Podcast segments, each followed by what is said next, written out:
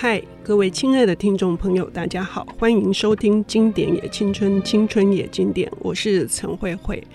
在节目当中，我们曾经邀请过小说家陈伯言来为我们谈威廉·福克纳的《我弥留之际》。那这本书我非常喜欢，尤其是这位作者是美国南方文学的大家。那他在这更早之前有一部他的成名作，而且呢是整个影响现代主义的非常重要的作品。威廉·福克纳在一九四九年获得了这个文学界的最高荣誉——诺贝尔文学奖。那么他在二十年前，一九二九年出版的这本书叫做《声音与愤怒》，这是台湾的这个翻译哦。那我们今天要邀请到的这位是，也是我弥留之际的译者哈，那是小说家。嗯，他为什么有这么大的这个勇气跟毅力哦，要翻译这个一九七九年在台湾的繁中版？时隔了将近四十五年，终于有新的译版出现了。为什么我们当时没有办法先谈《声音与愤怒》？是因为它真的是太难了。福克纳说这是他最美好的失败，他最辉煌的失败，最勇敢的失败。到底为什么要欢迎佳怡？佳怡你好，大家好，我是叶佳怡。是你这本书花了多少的时间？哇！前前后后，如果加上事后的校订啊，跟编辑的讨论啊，种种的确认，应该有大概将近半年的时间，四个月到半年。那还是很厉害啊，很厉害吗？可见你的功力多么的深厚，可见我是一个很有勇气的人。不是这本书真的太难，我自己读的时候，我早年读的时候，我根本不明其所以。我是因为慕名，然后。文青好像不能不读这本书。那当时读的版本确实非常难进入，但是无论如何，福克纳的画面感一直到现在，我在回想我弥留之际的那些美国南方的那个景色，那个乡野哈，黑人跟白人之间的那个，还是非常的鲜明。所以你这个四个多月、半年，你做了这么多事，作为一个译者。你觉得那个挑战度在哪里？哇，那个挑战度跟我弥留之际真的完全不一样。嗯、就是我弥留之际跟声音与愤怒的写作只差了两年，但是其实他们有很多类似的地方，但又有很多不一样的地方。那类似的地方就比较容易想象，也是大家比较常听说的，就是福克纳他很擅长用很多的角色。来写同一个事件，所以他常常就是一本书里面可能一下子出现十五个角色，一下出现四个角色，然后每一个角色都各自有很多详细的描述。那再来是因为福克纳是现代主义大家嘛，然后他就是意识流大家，所以他就是除了刚刚慧慧姐讲的，就他擅长写那个南方的田园的风景、乡野的风景。但是他也很擅长写人内心的风景，嗯、他会用那个意识流的方式去把人的内心很细致、很细致的铺排出来。那关于他如何细致的写这件事情，我在我弥留之际有一开始先稍稍的预习了一下，当时已经觉得蛮困难的了，但后来遇到声音与愤怒的时候，才意识到那是大概有十倍的困难。所以我觉得也是蛮有趣的，就是福克纳他先写了一个。这么难的，很像精品艺术精品的一个作品，然后之后又选择比较简单的方式去写《我弥留之际》，我觉得这个历程也是蛮有趣的。如果大家对福克纳这个主要有兴趣，也可以去研究看看。但总而言之，就是我觉得最困难的地方在于《声音与愤怒》，它虽然只有四个角色，跟我弥留之际相比，其实少很多。但是因为它的复杂度非常高，而且它里面的时间跳跃非常非常的细，就是有的时候一个角色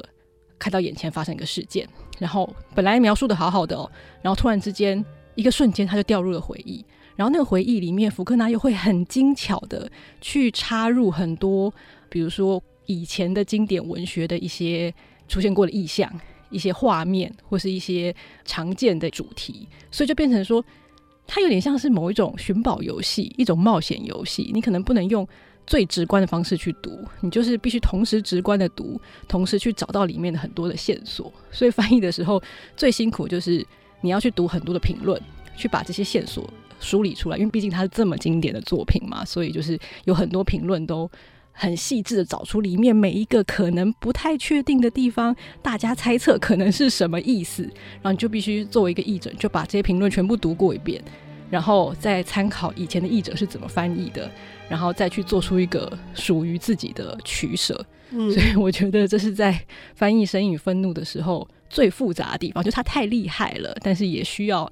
更多属于译者的取舍跟判断。嗯，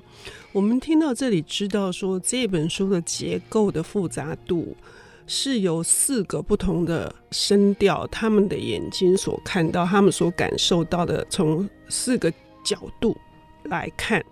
那更妙的是，最后还有一篇是福克纳自己来说，这个家族，这个康普森家族，或者是历史，或者是他们每一个人是一个怎样的个性，他们的遭遇是什么，他们的感受又是什么，所以变成是有五个角度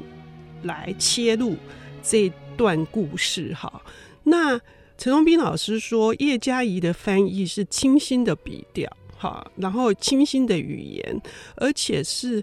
非常花功夫的细读，以至于我们现在可以享受到目前的这个译文，哈。可是即使是如此，当你在读者遇到第一步的时候，即使是我，哈，我也觉得说我需要这些注释，我非常的感谢。嘉怡有将近五百个注释，哎，所以他才会说，其实这个是会让那个偷懒的读者，就是读不下去的。就是刚刚提到的这几点，是你真的是在四个月之内或半年之内把它完成了吗？你怎么工作的？哎、欸，我觉得之所以可以在这个时间区间内完成，主要是因为我是站在巨人的肩膀上做这件事情的。Okay, okay. 就是因为真的是有很多评论者，然后也有一些比较经典的，就是已经大家比较有共识的一些经典的评论，我可以先去做参考。那五百条注释其实已经是浓缩再浓缩了。如果真的要写的话，其实还可以写很多。但是我就是尽量去选择对读者当下阅读。最有帮助的，因为有些可能分析的太深刻，也许就是那整本书可能厚度要是现在的可能两三倍也不止。我觉得那又太多了，这样子。因为我觉得之所以会选择写这么多注释的原因是，我觉得这个故事的写法虽然复杂，虽然难，但是它里面有一些细节的感受真的是很有趣。就是如果多给一点线索，其实读者是可以。很明确的感受到福克纳想要表达的一些情绪的，因为他其实很会写角色。就是你如果姑且不去论他的一些，有的时候故意会一整个段落都没有标点符号，然后字全部都连在一起，文法看起来也怪怪的。有的时候就是或是突然一直疯狂的分段，突然给你一堆斜体。就是你先不论这些东西的话，你光是看他写的这四个角色，其实每一个角色都非常非常立体。他们说的话，他们选择的每一个字词，其实都是很有力道。他们怎么样透过这四个角色去描绘出、建构出一个南方的家族，从原本的好像很繁荣的一个状态，慢慢的衰败下来，怎么样去面对黑人被解放的这件事情？他怎么去习惯这个时代，去面对这个时代？他们当中的那个挫败到底是什么？他们的阶级慢慢的变得好像。以前那么比较高上流，现在又这么贫穷，问题到底出在哪里？那姑且不论这些，他们内心的一些属于很私密的，也许不是跟结构那么直接有关的一些私密的情绪，到底受到什么挫折？就是如果可以细读出来的话，是真的很精彩。可是很需要这些注释的帮助。就是我当我去读那些注释的时候，应该说那些评论者写评论的时候，我其实有些时候会觉得哦，蛮感动，也太有趣了。如果我可以把它放进去的话，应该可以给读者更多的去理解这个作品的线索。当然，我知道也许有些人会觉得啊，可是他当初 一九二九年刚写出来啊，就这样啊，又没有这么多注释，那我们是不是应该要用很原本的方式去读？我觉得这当然也是一种做法，就是市面上有很多的译本这样。那我觉得或许我可以选择做一个不一样的译本，因为确实就是各种译本都会有各种的尝试嘛。我是要先感谢那些评论家，把原本的工作已经做这么好了，我才可以从中去浓缩挑选，然后去找出一些我觉得对读者有用的线索。嗯，关于这个译本哈，要如何去让它呈现？是不是应该要原汁原味，或者是要加注释？包括福克纳自己写的这个附录是要放在前面，好，还是要放在后面？有各种选择。但是更重要的是，今天既然译者嘉怡来到了现场，我们要听他更多的是关于这本书在翻译上他的思考。我们休息一下，等一下回来。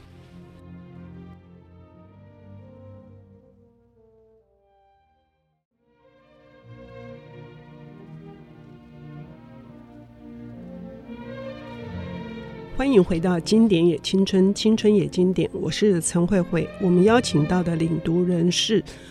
一九二九年的诺贝尔文学奖得主，他的最重要代表作，也是他本人最热爱的作品，是威廉·福克纳的《声音与愤怒》。上半段节目，我们大致讲了现代主义文学的特色。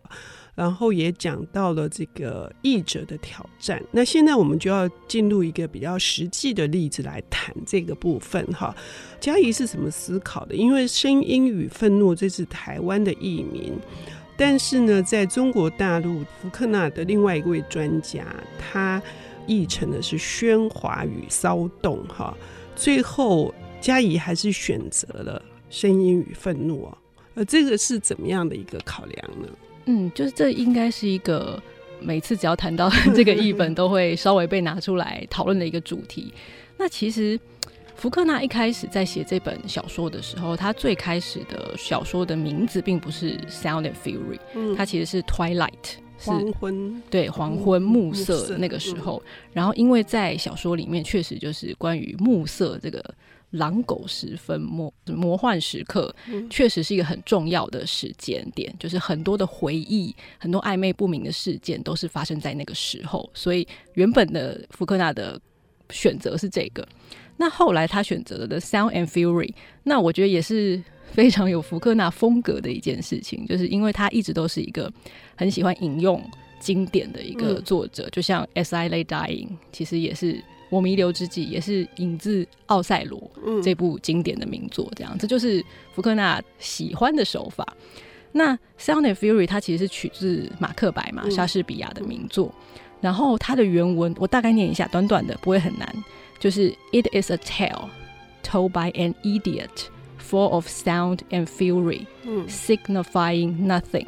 那其实这是一个其中的一个段落。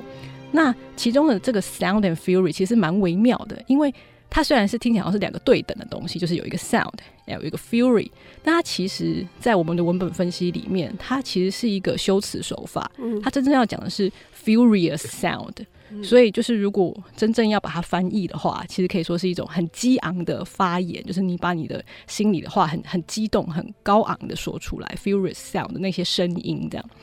那然后再加上这个马克白的前后文的关系，它其实是一种徒劳而激昂的想要说的话，嗯、就是我我有一些话我真的是非说不可，我知道说出来可能也没有用，但我就是很想要说，所以它其实原本的意思是 furious sound，、嗯、它并不是真正一个对等的东西。然后因为这个结构，所以我在华文世界里面，就是马克白比较权威的译文就是两个，一个是梁实秋翻译的，嗯、一个是朱生豪。那梁实秋的。译文是，他是这样翻，他说不过是一个傻子说的故事。那通常这个傻子，我们就会想到，嗯，小说第一部里面的那个小班嘛，他就是一个，对对对，就是明明三十三岁，但好像只有三岁的智商这样。然后这个译文是讲说，不过是一个傻子说的故事，说的慷慨激昂，却毫无意义。所以很明显，我们看得出来，在这个翻译里面，sound and fury，它就直接被翻成慷慨激昂，它并没有把它变成两个对等的东西。那朱生豪的译文就是，他是一个愚人，就是愚笨的人，愚人所讲的故事充满着喧哗和骚动，却找不到一点意义。那前后是差不多的，但他中间把它翻成喧哗与骚动，就是他把它呃喧哗和骚动，他把它呃他就是没有选择用 furious sound 这个比较是真正的意思的方式来翻，他把它维持了两个对等的结构。那所以后来中国那边选择的翻译名就是朱生豪这个译、嗯、翻译，就是喧哗与骚动这样。这其实算是一个折中跟取舍，因为就是梁实秋其实是把意义直接翻出来了，就是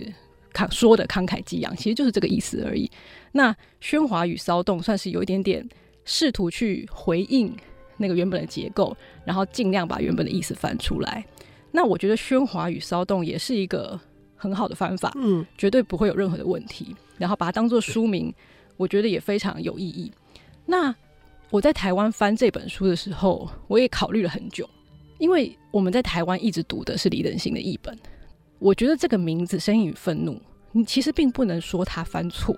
严格来讲，说这就是他对于这个书名的解读。当你把这个“声音与愤怒”放回去那个马克白的原文里面，会有那么一点点的，好像不是那么合拍的感觉。但是它其实其实是非常非常硬要讲的话，也非常符合这本小说的想要谈的状态。就像一开始福克纳选的是 Twilight，是暮色，是因为暮色是一个很重要的里面的一个时间的意象。那可是 Sound and Fury。确实，你把它放在小说的脉络里面看的话，它讲的就是确实也是非常非常多的声音跟愤怒。嗯、比如说第一部的时候，我们就会看到小班他听到很多声音，他就会立刻有很多的联想跟回应。那像是他很喜欢他的姐姐凯儿，然后他的凯儿在英文里面是 Caddy 嘛，嗯、然后小说一开始的开场就是在讲说，因为他们家附近有高尔夫球场，嗯嗯、然后考高尔夫球场会有甘地。然后甘地的英文发音就是 Caddy，所以每次他只要听到高尔夫球场上面打高尔夫球人说：“哎，Caddy 过来干嘛干嘛？”他就会立刻觉得是在说他姐姐要回来了，就是那个很久没有回家的姐姐，他很爱很想念的那个姐姐。然后只要那个 Caddy 一出现，他就会被触发各式各样的回忆或是一些情绪或想象。所以声音就是确实就是。在这部小说里面最重要的一个主题之一，后面还有无数的例子啊，这这是一个开场的例子。然后关于愤怒，其实也蛮重要的。在这部小说里面，每一个人都埋藏着自己愤怒的事情。嗯、我觉得这也是福克纳写角色很有趣的地方。在 As I Lay Dying 里面，每个人是都怀抱着一些自己的秘密，然后透过一个好像帮母亲尸体送葬的一个行程，去把这些秘密。一点一点的揭露出来，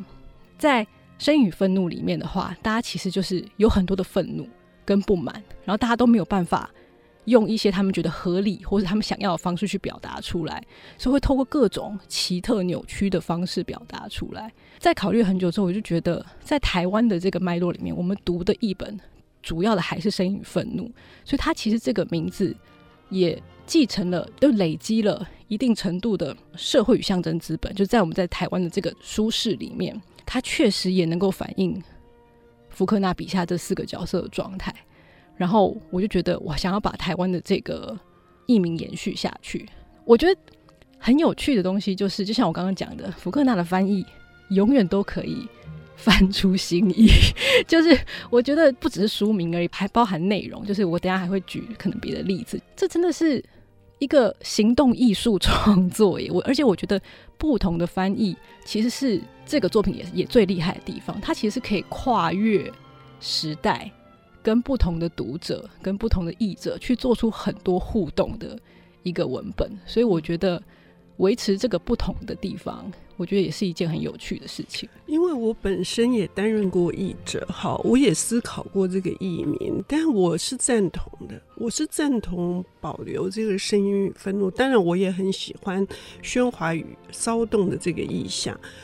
为什么这么说呢？因为其实你作为一句话在脉络里面翻成慷慨激昂，就是它是一个形容词的那个不是对等的。可是当它独立出来的时候，它其实是如果要表达更有张力。事实上，我觉得声音与愤怒，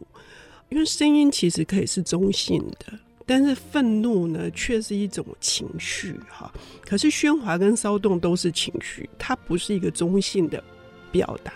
我是觉得这样子是非常好的。嗯，这本书的这种开放性，然后加以口中的这种行动装置的这种感觉，是在你阅读的时候，你是可以自己去调度的。我觉得读者是可以调度这些事情的。我们来听嘉怡的另外一个关于内容翻译上的你的意见。嗯，在分享另外的例子之前，我再讲一下关于行动装置艺术的部分好了。嗯、我突然想到，之前中国有一个译本。它是把里面的时间跳接全部用不同的颜色去标记，就比如说第一段是蓝色，然后变咖啡色，然后变黄色，然后变绿色，嗯、就是它直接把那个颜色标记出来。其实我也很想找出那个来读，因为那个十四个时间点确实会 confuse。没错，我当时看到这个做法的时候，我还想说，嗯，